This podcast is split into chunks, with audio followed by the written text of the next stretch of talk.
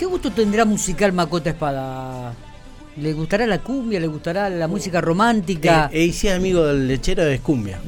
Aquí, puede ser, puede ser. Pregúntale. Macota, querido, ¿cómo anda, amigo? Hola, buen día, Miguel y, y- y parte del, del elenco ahí. ¿Cómo, cómo Matías? ¿todo ¿Qué- bien? ¿Qué tipo de música le gusta, Macota, a usted? Mira, tengo un- una inclinación musical que, que es muy criticada por mis amigos, pues me gusta No me eh, el pop, me gusta Miranda, me gusta Michael Jackson, me gusta todo Mirá ese vos. tema. Vamos a poner algo de Miranda para despedirlo Eh, después a Coso. Y Santiago. bueno, No, nada, pero me ¿por hace, qué me hace quedar medio débil. Eh, y porque dicen que no es un género muy masculino, pero bueno, a mí me, me, me gusta. No, Eh, pero es ¿ves? excelente. La bueno. guitarra de Lolo. Eh, no, Claro. bueno, a mí me gusta. Mirá vos. Eh, Está muy pero, bien. escu- Sí. pero escucho, escucho todo, ¿eh? Escucho todo y eh, vez pasada estuve en una reunión con Lechero y lo tuve la suerte de escucharlo cantar Luis Miguel al Lechero. O sea, interpretó un par de temas. ¿Hay alguna imagen que pueda ilustrar todo te- yo- esto? no, yo Sí, conociendo esa tengo, situación, tengo. conociendo esa situación, realmente te compadezco y, y- y esos oídos deben haber quedado tan dolidos, tan dolidos. Sí, bueno, es un- Después de escuchar, porque lo que menos hace bien el lechero es cantar. Puede bailar, puede, pero cantar es una cosa que No, pero can- desafina, pero de- en todos los tonos. No es que uno Bueno, le quede bien. sí. Canta bien, pero se escucha mal, dice. Sí. Sí. Dios, Les puedo asegurar que es un showman. Es un showman. sí, sí. No, No, eso me sí. cabe Total. ninguna duda. No me cabe ninguna Sí, duda. lo que pasa es que son esos shows a los que uno no quiere asistir. No, no, a mí me hizo divertir mucho Lechero, genial. No, es, es tremendo. Bueno, Macota, querido, ¿cómo estamos? ¿Bien? Bien, bien, por Bueno, suerte ¿cómo, cómo volviendo está, al hospi. ¿cómo, cómo estamos en el hospital? ¿Cómo, ¿Cómo está la situación allí? ¿Cómo están los, los, los enfermos post-COVID? ¿Cómo están trabajando en eso? Siempre te pregunto para tener información actualizada, porque más o menos siempre hablamos, Sí. antes de entrarnos en un tema específico de, de su cartera, digo, este, hablamos de esto también, ¿no? un poquito la realidad del hospi. Sí, es cierto.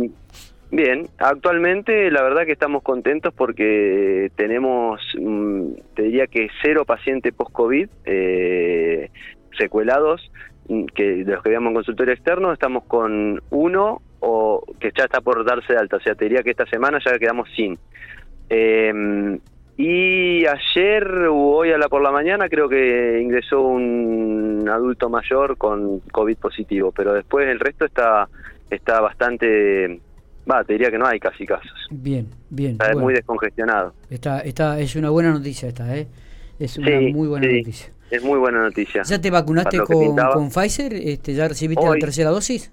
Hoy hoy mismo me, me colocaron, ni bien llegué, hoy me reintegré al, al servicio después de, unos días de vacaciones y bueno. lo primero que hicieron es clavarme la Pfizer en el en el hombrito. Así que vamos a ver cómo pega. Muy bien, eh, sí, veremos, veremos cuáles son los síntomas a partir de ahora, ¿no?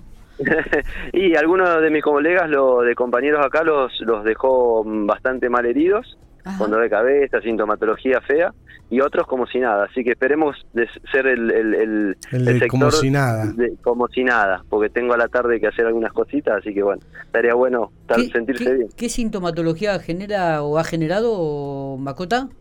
Dolor de cabeza, intenso, dolor corporal, intenso, eh, mucho dolor en la zona de aplicación de la vacuna, en el hombro, eh, y en algunos casos un poco de fiebre. A pesar de haber tomado los chicos eh, paracetamol y todas las medidas de prevención que te dicen las acá las, enfer- las chicas de enfermería de vacunatorio que, que tenés que tomar, ¿no? Como la de AstraZeneca, digamos. Como la primera Claro. dosis, diría yo. Sí, exacto. Eh, Viste, no sé, eh, va pegando así, y difiere de la, de la vacuna, pero es más que nada por, por organismos, por organismos de, de cada persona, ¿no? Lo que reacciona o no eh, a- con esos síntomas. Está bien, está bien, está bueno. Bueno, para saberlo. Eh, Siempre la pregunta que surge también en esto, digo, bueno, aquellos que tienen un diferente tipo de reacciones, ¿actúa igual la vacuna? En, en- ¿Genera las mismas defensas? ¿Genera más? ¿Cómo, cómo es el tema, Macota? Algunos En dicen que mientras más reacción tiene la vacuna, mayor generación de defensa. Y otros, sí, pero a mí no me generó ningún tipo de, de inconveniente. Digo, bueno, pero entonces No. que no generamos defensa tampoco. No, no, la verdad, Miguel, es que para eso, para saber el, el tipo de anticuerpos que te generó, hay que ir a, a lo específico, que es un, un análisis eh, de laboratorio. Porque la verdad es que impactarse en los síntomas que te genera la colocación de la vacuna no, no, no, es un reflejo para mí eh, fidedigno de, lo que puede generarte dentro del organismo. ¿Me explico? Sí, perfecto. No, no, no, no, significa que tengas más inmunidad o menos inmunidad por los síntomas que te despierte la vacuna. Eh, hay que hacer un conteo de anticuerpos en, después de un tiempo de aplicada y, basarse en eso más que nada. Perfecto. Eh, está súper claro. Bueno, muy bien, querido amigo. Eh, vayamos a lo específico suyo. ¿De qué vamos a hablar hoy? ¿De lesiones musculares? Yo quería abordar un poquito. Sí, quería abordar un poquito porque llega mucho a la consulta em, el, paciente que dice me duele, me duele acá, me duele allá y dice debe ser un o, o, me dijeron que puede ser una contractura o que puede ser un desgarro o que puede ser una tendinopatía o un espasmo.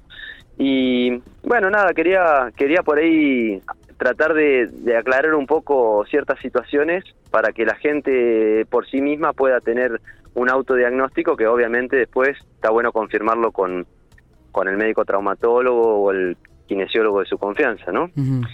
Em, con referencia a las dolencias, eh, cabe aclarar que toda dolencia que sea cerca de una articulación y que sea eh, de origen matutino, o sea, cuando, cuando el cuerpo del organismo está en frío y uno empieza a activarse y siente dolor, lo más probable es que sea un cuadro de un tendón inflamado, lo que se llama la tendinopatía. Eh, y cerca de la articulación generalmente no hay vientre muscular, o sea que no le podemos echar la culpa a una contractura o un desgarro, sino más bien a un proceso inflamatorio de los componentes esos que son elásticos también, pero que no son musculares, que son el tendón, un ligamento o la cápsula. Está bien, está bien. Eh, esos dolores son generalmente con la articulación en frío, cuando la articulación entra en calor ceden y van mejorando, pero después, bueno, vuelven a remitir. Está. Eh, pues que estaba pensando mientras hablaba, digo, y quizás no tiene relación con lo que estabas explicando, digo, pero se lo voy a preguntar igual porque es una curiosidad que tengo y porque muchas veces lo he hablado con otro tipo de gente también. Viste que cuando uno comienza una actividad física, este, enseguida este, comienzan eh, la, realización de los abdominales, ¿no? Tenés que hacer abdominales, arranquen con 30 y después después te queda destruido, o sea, te, duele hasta hasta cuando te viste te levantás la silla, te levantás viste con un dolor que es insoportable, digo, tampoco es bueno esto, este, ¿no? ¿Cómo, cómo arrancas con eso? ¿Cómo, cómo tiene que haber un trabajo previo? Eh, eh, estos dolores, este, te dicen, no, pero vas a ver que cuando con el, con el de los días te vas, te vas a adaptar, vas a ir bien, sí, está bien, digo, pero mientras tanto estás como 10 o 15 días sufriendo dolores que no como son... estado, claro, no te puedes mover. ¿O no? ¿Pasa esto o, me equivoco, no, este, pasa eso... No, no, Miguel, no te equivocas, pasa eso. Sí. Eh, el tema es poder trabajar los sectores musculares de forma progresiva, de forma adaptada a cada persona. Cada persona tiene sus características de peso, de, estructura corporal, de, potencia, de fuerza. Entonces, es, es válido que, que sí, que después de hacer una actividad física como ser, haces 30 abdominales, es válido que sientas ese músculo que es el recto anterior del abdomen con los oblicuos y demás, con una cierta, eh, un cierto grado de dolor y, y un, porque va a tener a reclutar, va a tender a reclutar más fibras de lo que habitualmente hace y va a tener un proceso inflamatorio sutil que no tiene por qué ser patológico tiene, es, un, es un dolor soportable y placentero. El tema es cuando excedes ese ese límite de tolerancia del músculo y ahí sí vas a una posible o presunta eh, ruptura, ya sea un desgarro fibrilar, o sea que el músculo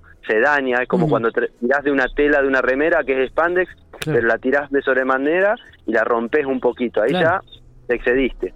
Eh, y si no, puede ser el, el, abdominal generalmente no se contractura, los músculos que se contracturan son más que nada los, los de la parte del control de la postura, parte posterior del cuerpo, pero el abdominal, eh, nada, es un músculo muy irrigado, con muchas fibras musculares, con, con tramos bien delineados, que sí, provoca ese dolor específico, al igual que los cuádriceps y los glúteos cuando trabajas sentadilla. Son músculos grandes, con mucha vascularización, y que se inflaman un poquito y eso es lo que te genera el dolor. Perfecto, perfecto, porque viste, con, Matías, Matías le estábamos dando muy duro a los abdominales y, veníamos, con un dolor impresionante. no, bueno, pero sigan, sigan de a poco, Ah, hay que seguir. No, no, Hay no que tenemos, hay que no seguir. tenemos que aflojar, Mati. No, porque yo hace seis meses más o menos que, que me pasó y dije, yo corté todo. Dije, ya está. Vos cortaste. Sí, sí. No, no, no, que- No, bueno, pero seguí estimulándolo porque ese dolor después va, a medida que el músculo se va fortaleciendo, va siendo cada vez menor y, y llega un momento que lo haces sin dolor directamente. Bien. Sí. Bueno. ¿Por qué nunca tuve abdominales yo? Yo nací sin eso. Eh, ¿Será una malformación? No, no, yo creo que los debes tener, pero deben Muy estar muy poco estimulados, muy poco estimulados, eh, y eso se, se puede trabajar y, lo, y por ahí, con mucho esfuerzo, se llegan a, a vislumbrar debajo de, un- de esa grasita abdominal que se llama. No, prácticamente nula en mi caso. No, pero cu- ¿cómo cuesta, no? Y Eh, y cuesta cuando uno, cuando uno, claro, Cuesta. viste, porque a- además, eh, cuando vos ves a los jugadores de fútbol, bueno, están en eso. Nah, es, es impresionante. Eh. yo te- Pero es, e- eso es grasa cero. Eso ¿No? es muy magro, claro, son cuerpos muy magros con, con, muy, con un índice de masa corporal que casi Es- es es, increíble. inexistente, entonces, eh, nada, marcan sus fibras musculares mucho más. claro. Pero hay, hay todo un trabajo de que la piel está muy adherida al tejido muscular, no hay, no hay grasa interpuesta. Me Entonces, imagino. se Eh, más. Macota, pregunto, muchas veces, este, hablando de lesiones musculares, ¿no? O, o de dolores musculares, que muchas veces este, también hay que tener mucho cuidado y consultar al profesional, digo, pero he visto que muchas veces los dolores de espalda o las tensiones, las lesiones de espalda también ref- se reflejan en la parte del tórax. ¿Puede ser esto también, Macota? Sí, sí. Eh, de hecho, mm, eh, haces bien en decir que hay que concurrir al profesional. Yo he tenido pacientes que me los han derivado por o han concurrido porque se sienten eh, mal de las cervicales con irradiación al brazo Ajá. y han, han tenido complicaciones, eh, está- han estado cursando complicaciones cardíacas Ah, y, y repercute como si fuera una simple contractura cervical y demás, pero bueno, cuando vos accedes a valorar su frecuencia cardíaca, su pulso, valorás esas cuestiones, te das cuenta que, que algo está pasando y, y sí, sí, he, he tenido pacientes que han terminado derivados al, al cardiólogo porque el, el síntoma no venía de la parte osteomioarticular, sino de su sistema eh, cardiovascular. Está. Eh, Este, por eh, eso está bueno acudir a alguien que mínimamente valore esos, esos signos vitales que, que por lo menos te va a poner en alerta que algo no está bien. Está, está bueno, está, está bueno saberlo, porque había escuchado algunas veces y digo, bueno, pero siempre es bueno consultar, como te preguntaba, ¿no? A un profesional, decir, che, pues sabés que tengo dolor de espalda, pero es me duele también la parte del tórax, del- y, y ahí ya, viste, uno empieza a hacerse también el- el- la, la, la, la- croqueta, ¿no? La cabecita, te empieza a dar Sí, vueltas Miguel, cosas. Exacto, eh, pero hay de- de- digamos que sí hay muchos, muchas, muchas sintomatologías de espalda que irradian eh, hacia el pecho, dan bien. sensación de opresión, o sea, son compatibles con síntomas de, de un episodio cardíaco, Perfecto. pero bueno, eh, abordado por un profesional, el profesional tiene que estar lo suficientemente capacitado para darse cuenta y diferenciar que si es eso o es lo otro. Bien. No sé si nos queda algo en el tintero, eh, Macota. No, simplemente decir que, que bueno, que para llevarle, eh, esta, est- aclararle a la población en general que nos escucha, Sí. Los dolores eh, no se deben subestimar, que cada vez que aparece uno, la gente recurre cada vez más a automedicarse y, y por ahí a tratar de paliarlo por su cuenta. Y a veces un dolor detectado a tiempo y una contractura o una lesión tendinosa tratada a tiempo eh, es mucho más fácil de resolver que cuando llegas con dos meses de, de automedicación o de autos tratamientos caseros que después eh, hacen que esas patologías se instalen más crónicamente y, Claro. y con más complejidad. Claro. Macota, querido, gracias por estos minutos, como siempre. Usted es muy No. ilustrativo, muy claro en sus conceptos. Gracias por el tiempo que me dan ustedes. Eh, Eh, no- nos estamos viendo. buen fin de- El fin de Sí, semana cómo no. largo, eh, buen fin de semana Largo. largo.